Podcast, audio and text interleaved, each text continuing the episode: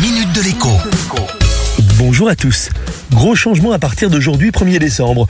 Tous les assurés à une complémentaire santé individuelle peuvent en effet décider d'en changer à tout moment sans avoir à attendre la date d'anniversaire de leur contrat. Cette possibilité, offerte depuis quelques années déjà aux contrats d'assurance auto ou encore aux assurés de crédit immobilier, vient d'être étendue aux mutuelles et assurances santé.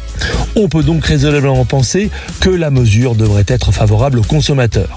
En cas de désaccord sur le montant et les conditions d'une prise en charge, il pourra par exemple menacer de partir afin de faire pression.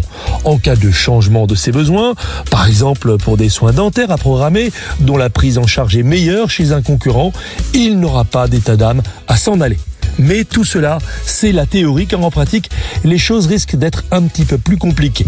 Je vous déconseille par exemple fortement de partir tant que toutes vos dépenses de santé n'auront pas été remboursées. Donc, en cas de désaccord sur le montant d'une prise en charge, eh bien, il faudra mieux bluffer, du moins tant que le problème n'aura pas été résolu. Par ailleurs, les mutuelles qui continuent à prélever quand on les a quittées, eh bien, c'est assez banal.